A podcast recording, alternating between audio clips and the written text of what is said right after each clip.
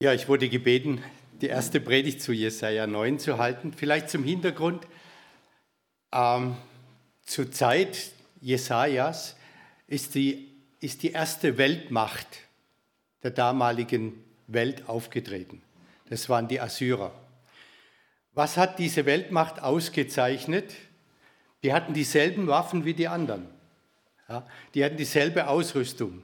Speere, Pfeil und Bogen, Schwerter. Das Geheimnis der Assyrer, weiß man aus der Geschichte, war der Kampfstiefel. Bisher haben die Soldaten nur Sandalen angehabt. Die Assyrer haben zum ersten Mal ihre Armee mit geschnürten Stiefeln ausgestattet. Dadurch konnten sie schneller und länger marschieren und hatten einen festeren Stand im Kampf. Das hat der Unterschied ausgemacht und das hat Assyrien aufsteigen lassen zur Weltmacht. Der Stiefel. Und da kommen wir nachher nochmal drauf. Dunkelheit liegt über dem Land. Drastisch beschreibt es hier Jesaja 8, 21 und 22. Menschen sind irritiert, suchen nach einem Halt, aber suchen am falschen Platz. Ein solches Volk zieht dann, heißt es, in Jesaja 8, 21, schwer geplagt und hungernd im Land und her. Und wenn es Hunger leidet, und da ist nicht nur der physische Hunger gemeint, sondern Hunger im weiteren Sinn, wird es sich wütend gebären und seinen König und seinen Gott verfluchen. Es wird in die Höhe schauen und wird zur Erde niederblicken, aber da ist nur Bedrängnis und Finsternis angstvolles Dunkel und düstere Nacht ist überall hin zerstreut. Und dann in Vers 23 beginnt der Hoffnungsschimmer. Doch das Land, wo jetzt Bedrängnis herrscht, wird nicht umnachtet bleiben. Das ist die Blickwendung. Nacht liegt über dem Volk Gottes, Dunkelheit über denen, die Gott vergessen haben oder nur halbherzig ihm dienen. Gottvergessenheit führt zur Dunkelheit im Leben von Menschen, ja von ganzen menschlichen Gemeinschaften, ja von ganzen Völkern. Wie war bis heute? Gottvergessenheit belastet das Miteinander, vergiftet die Beziehungen, führt dazu, dass der Mensch nur noch an sich selbst denkt. Und nun kommt diese herrliche Verheißung in Jesaja 9, dass Dunkelheit nicht das Letzte ist. Nie das Letzte ist. Finsternis über Menschen und Völkern wird nicht bleiben. Nie. Es wird ein Licht aufleuchten, das die Dunkelheit erhält. Es gibt eine Hoffnung, eine große Hoffnung für Gottes Volk, ja, für die ganze Welt.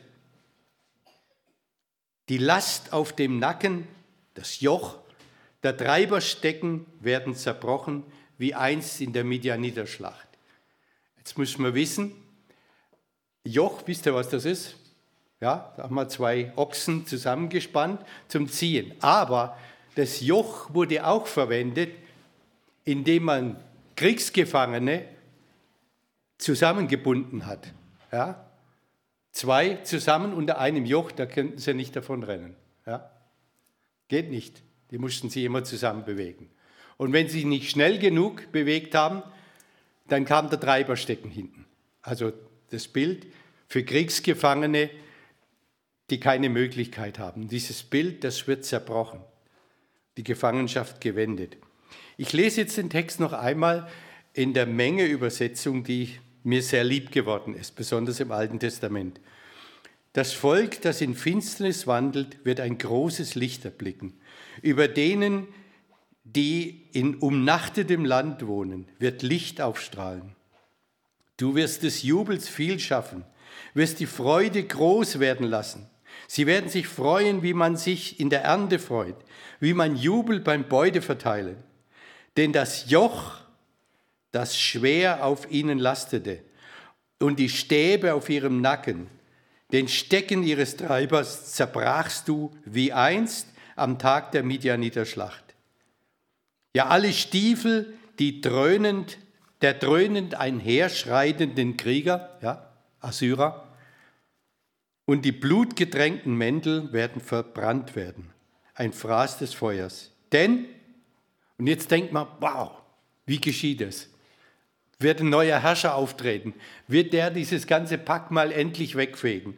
Und jetzt kommt ein ganz anderer Blick. Denn uns wird ein Kind geboren, ein Sohn uns geschenkt werden, auf dessen Schulter die Herrschaft ruhen wird. Sein Name heißt Wunderrat oder ein Wunder von einem Ratgeber. Heldengott, ewig Vater, Friedefürst. Seine Herrschaft wird weit reichen und des Friedens wird kein Ende sein über dem Thron Davids und für seine Königsherrschaft, indem er selbst sie festigt und stützt durch Recht und Gerechtigkeit von nun an bis in Ewigkeit. Der Eifer des Herrn der Herrscharen wird dies vollführen. Wie einst in der Midianiter-Schlacht. Das erinnert an Gideon, können wir nachlesen im Richterbuch. Das Volk war bedrängt und bedroht von einem riesigen Beduinenstamm, die immer zur Ernte gekommen sind und ihre Kamele und ihre Vieh über die Felder der Israeliten trieben, die das abfressen ließen und dann haben sie noch die, die Nutztiere mitgenommen. Und es ging jahrelang. Das Volk war verzweifelt. Und dann hat Gideon den Ruf Gottes gehört, dass er das Volk befreien soll. Das Erste, was er tat, war, dass er den Götzenopferaltar in seinem Dorf zerstört hat und dann die Männer Israels zum Kampf aufgerufen hat. Über 20.000 sind gekommen und Gott sagt ihm, Gideon sind viel zu viel. Viel zu viele. Schickt die Hälfte heim. Und dann sagt er, das ist immer noch zu viel. Schick noch mehr heim. Und dann sind 300 übrig geblieben. Gegen ein ganzes Heer. Und Gideon vertraut Gott und die bekommen nur eine Fackel im Tonkrug in die Hand und stellen sich um das riesige Zeltlager der Midianiter und dann schlagen sie auf sein Kommando die Tonkrüge zusammen, ein Riesenkrach, blasen die Posaune und halten die Fackeln hoch. Und die Midianiter sind so erschreckt, dass sie die Waffen zücken und sich gegenseitig umbringen. Wenn Gott handelt, wird hier deutlich, braucht es nicht viel, außer Vertrauen auf ihn. Das soll der Sieg über die Midianiter lehren. Und hier ist von einer großen Hoffnung die Rede. Und diese Hoffnung besteht in einem Kind, einem Neugeborenen, auf das Gott seine Verheißungen legt. In ihm, in diesem Kind, kommt Gottes Heil zu den Menschen, seine Heilungskraft über die Völkerwelt. Und in diesem Kind kommt der Retter, der Heil macht, eigentlich Gott selbst in diese Welt. Und mit vier Begriffen wird beschrieben, wer dieses Kind ist, sein Wesen und damit seine Aufgaben beschrieben. Die Lateiner haben gesagt, Nomen est Omen. Wer hat Latein gelernt? Aha, was heißt das? okay, das ist üblich. Wer hat Latein gelernt? So viele Hände gehen hoch, wenn man fragt, was heißt das? Ah, habe ich vergessen. Äh, Name ist Programm. Nomen est Omen. In der Bibel drückt der Name immer etwas vom Charakter eines Menschen aus. Hier ist nicht nur ein Name, den die Eltern gewählt haben, weil er gut klingt oder weil es sich gut anhört oder weil es gerade modern ist, wie bei uns heute, sondern der Name beschreibt in der Bibel das Wesen und damit auch die Aufgabe eines Menschen. Den Namen kennen heißt in der Bibel einen Menschen kennen. 2. Mose 33 sagt Gott zu Mose, ich kenne dich mit Namen. Das heißt, ich weiß, wer du bist, was dein Charakter geprägt hat. Ich kenne dich durch und durch, deine Gedanken, deine Hoffnungen, deine Sehnsüchte, deine Wünsche, aber auch deine Grenzen und deine Nöte. Ich kenne dich. In Richter 13 erscheint ein Engel Gottes den Eltern von Simson und kündigt seine Geburt an und sagt auch, wie er heißen soll. Und ganz verunsichert fragen die zwei kinderlosen, älter gewordenen Menschen, ja, wie heißt du eigentlich, der du jetzt da kommst? Und die Antwort des göttlichen Boden, könnt ihr in Richter 13 nachlesen, warum fragst du? Der Name ist und bleibt ein Geheimnis. Wir Menschen können in die himmlische Welt nicht eindringen und können sie auch nicht begreifen. Gott aber aus der himmlischen Welt sagt, ich kenne dich mit Namen. Und hier durchbricht Gott den Schleier des Unsichtbaren, lüftet das Geheimnis und erklärt das Unfassbare. Dieses Kind wird der Einbruch von Gottes unsichtbarer Welt, von der Ewigkeit in diese Zeit sein. Deswegen werden uns diese Namen kundgetan.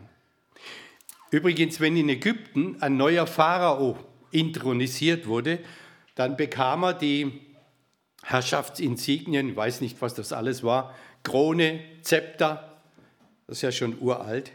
Und dann gaben ihm die Priester fünf Namen im Auftrag der Götter, die seine Herrschaft kennzeichnen sollten. Vielleicht ist es eine Erinnerung daran, aber warum vier Namen und nicht fünf? Vier bedeutet in der Bibel die Gesamtheit der Schöpfung, die vier Enden der Erde, Jesaja 11, die vier Winde, Daniel 11, die vier Ströme im Paradies, die vier Wesen vor dem Thron Gottes. Und damit wird schon in der Zahl angedeutet, dass dieses Kind für die ganze Welt kommt, dass seine Ankunft Auswirkungen auf die gesamte Schöpfung haben wird. Und so singen es die Engel ja auch äh, im Lukasevangelium, die die Geburt des Kindes in Bethlehem ankündigen. Friede auf Erden unter den Menschen seines Wohlgefallens. Also nicht nur Friede in Israel, sondern Friede auf Erden. Und nun die programmatischen Namen. Wunder von einem Ratgeber, Heldengott, Vater in Ewigkeit und Friedefürst. Ich beschränke mich jetzt auf den Wunder von einem Ratgeber. Ratlosigkeit dieses Wort kennzeichnet wie kaum ein anderes unsere Zeit. Eine Pandemie, die die ganze Welt im Griff zu haben scheint. Eine Klimakrise, die alles befeuert und viele verzweifeln lässt. Ich habe im Sommer zwei Teenager-Mädchen im Auto mitgenommen und sagt die eine, wir haben nur noch elf Jahre Zeit. Nur noch elf Jahre und dann geht die Welt unter. Ich dachte, Wer hat dem Kind so ein Quatsch ins Hirn geblasen? Aber die war völlig überzeugt davon. Eine Flucht- und Migrationswelle von nie dagewesenem Ausmaß. 70 Millionen Menschen sind derzeit auf der Flucht. Millionen warten in Nordafrika, im Orient und mittlerweile in Belarus ins gelobte Europa zu kommen drastisch steigende Armut weltweit und ein unvorstellbarer Reichtum einiger weniger. Man kann sich für zehn Minuten ins Weltall schießen lassen, es kostet 100 Millionen, das ist ja kein Problem. Ne? 100 Millionen, das zahlen gewisse Leute aus der Portokasse. Fachleute widersprechen sich, Politiker stochern im Nebel, suchen nach Antworten und richtigen Maßnahmen. Menschen sind irritiert, die einigen gehen schreiend auf, auf die Straße, andere ziehen sich vollkommen zurück, meiden alle Kontakte, wieder andere resignieren und verzweifeln. Manche nehmen sich sogar das Leben, weil sie es nicht mehr packen. Die Praxen der Psychiater und Therapeuten können den Ansturm nicht mehr bewältigen. Das ist die Situation, in der wir heute leben. Menschen suchen nach Sinn, ja, nach dem Sinn im eigenen Leben. Gibt es eine Antwort? Menschlich gesprochen, nein. Und wenn manche Antworten versuchen, dann wird es wirklich schräg. In Amerika hat man empfohlen, Reinigungsmittel zu trinken, das hilft. Es sind zig Leute gestorben, weil sie sich vergiftet haben. Und in Österreich, da toppen wir das noch, wenn wir Entwurmungsmittel für Pferde nehmen. Da sind auch schon welche dran gestorben. Schauen wir uns die Namen an, diese Ehrennamen und lassen uns in dem Kind von göttlicher Gestalt seine Hoheit erkennen. Wenn nun in diesem Kind Gott selbst, der Schöpfer des Lebens, der Erhalter der Welt zu uns kommt, dann dürfen wir uns doch an ihn wenden. Dann dürfen wir unsere Fragen an ihn stellen. Dann dürfen wir unser Herz vor ihm ausschütten. Dann dürfen wir auch unserer Verzweiflung Ausdruck verleihen. Dann dürfen wir unsere Zweifel ihm sagen. Herr Jesus, du Sohn Gottes, du bist der wunderbare Rat. Wir wollen uns an dich wenden in unserer Angst und unserer Verzweiflung. Ja, und jetzt was? Mir hilft es, in die Vergangenheit zu schauen. Wie hat er geholfen? Wo hat er eingegriffen? Wo wird sein Handeln sichtbar in der Geschichte? In Europa gab es immer wieder Pestepidemien äh, bis ins Mittelalter und ausgehende Mittelalter hinein. In der großen Pestepidemie in England sind ein Drittel der Bevölkerung gestorben.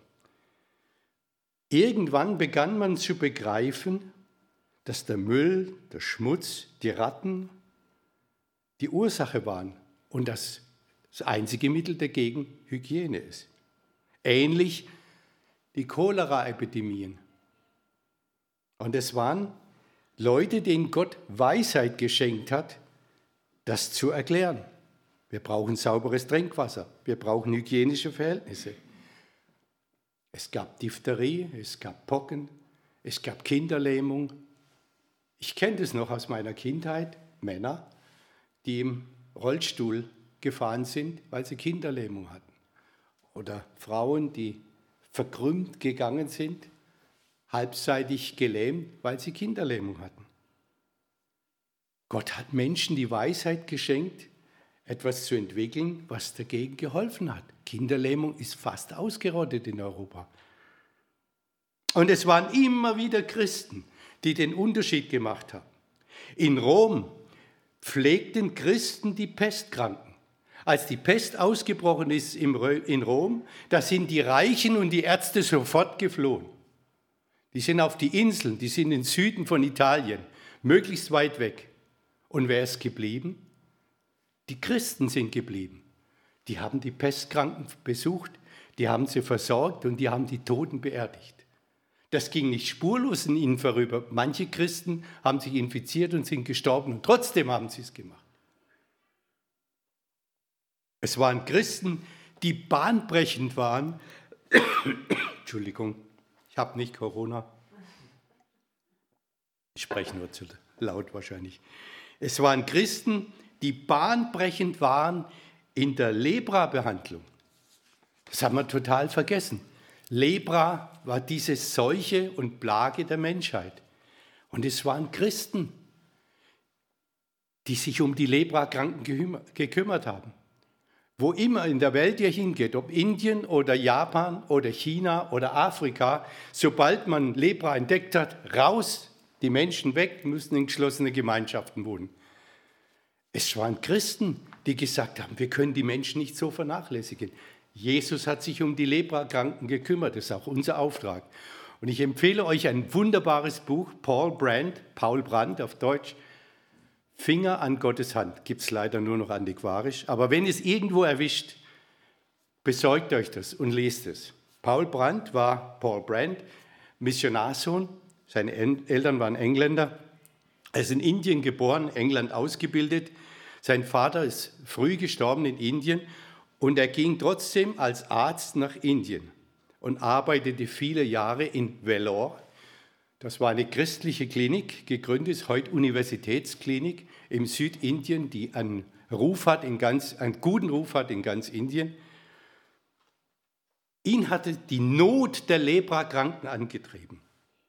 Er hat gebetet, dass Gott ihm hilft. Er hat überlegt, wie kann ich helfen? Und er hat sich praktisch eingesetzt. Und ich finde, diese drei Gedanken sind wichtig. Das Gebet zu Gott um Hilfe, weil ich weiß, ich bin machtlos. Das Gebrauchen des Verstandes, Gott hat ihn uns gegeben. Nicht damit man an der Garderobe abgeben, sondern damit man gebrauchen. Und der praktische Einsatz. Und er hat die Leprakranken gesehen, die furchtbar verunstaltet waren. Ihr wisst ja, Lepra ist eigentlich eine Nervenkrankheit. Ja? Die Nerven beginnen abzusterben. Dadurch werden die Hände, die Füße gefühllos, die Augen erblinden. Und dann greifen die Leute in die Kerze rein, ins kochende Wasser. Die spüren ja nichts mehr. Verbrennen sich und dann entzündet sich das, sie spüren es nicht und dann beginnen die Glieder abzufaulen. Im wahrsten Sinn des Wortes weil sie ständig entzündet sind. Die haben ja kein Gefühl mehr. Und er hat überlegt, wie kann ich helfen? Das eine ist, man hat ein Medikament entwickelt, um diesen Lepra zu stoppen. Das ist gelungen. Aber er sagte, ja, jetzt haben wir die Leute, die sind geheilt, aber sie können trotzdem nichts machen. Sie greifen nach wie vor in die Flammen oder ins kochende Wasser, spüren es nicht. Und dann hat er, ihn, hat er sie zum einen geschult und dann hat er überlegt, wie kann ich diesen verstümmelten, verkrampften Händen, also wenn sie, manche haben so richtige Adlerkrallen gehabt, gar nicht mehr bewegen und das dann immer mehr in sich, sodass die Fingernägel in, in die Handflächen reingewachsen sind. Ja, so leider grausig. Und dann hat er äh, Operationstechniken unter Gebet entwickelt. Er hat den Leuten aus dem Oberschenkel Sehnen entnommen und hat die Sehnen in die Finger verpflanzt, sodass sie ihre Finger wieder strecken konnten. Und er hat Handschuhe entwickelt, damit sie ihre Hände und so konnte, hat den Leuten Arbeit gegeben, dass sie mit diesen Händen etwas tun konnten. Dasselbe mit den Füßen. Die sind gefühllos, die treten in Glasscherben, die treten in scharfe Steine, die Füße entzünden sich und faulen ab. Und dann hat er überlegt, wie kann ich auf günstige und einfache Weise Schuhe entwickeln, dass denen die Füße geschützt sind.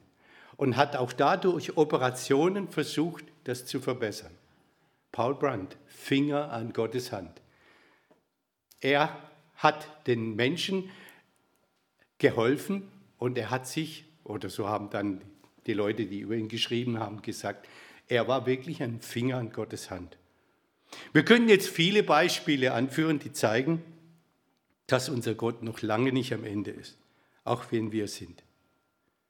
Wir dürfen uns an den Wunder von einem Ratgeber wenden, ihn um Hilfe bitten, um Erleuchtung unseres Verstandes, um Kraft für die Aufgaben, die anzupacken sind. Und zugleich mit dem Gebet nicht die Hände in den Schoß legen, sondern forschen Arbeiten abwägen. Vertrauen, nicht resignieren. Die Predigt soll ja nicht so lang gehen. Wunder von einem Ratgeber. Ein paar Gedanken dazu. Ich wünsche euch, dass ihr mit euren Fragen, und wir haben viele Fragen, euch an diesen Wunder von einem Ratgeber wendet, dass ihr euch von ihm Impulse geben lasst wie heute in der Situation, in der ich bin, sei es Schule, sei es Arbeitsplatz, sei es Familie, sei es was auch immer. Wie gehe ich da recht um? Gib mir Weisheit, erleuchte meinen Verstand und gib mir Kraft, die Dinge anzupacken, die anzupacken sind.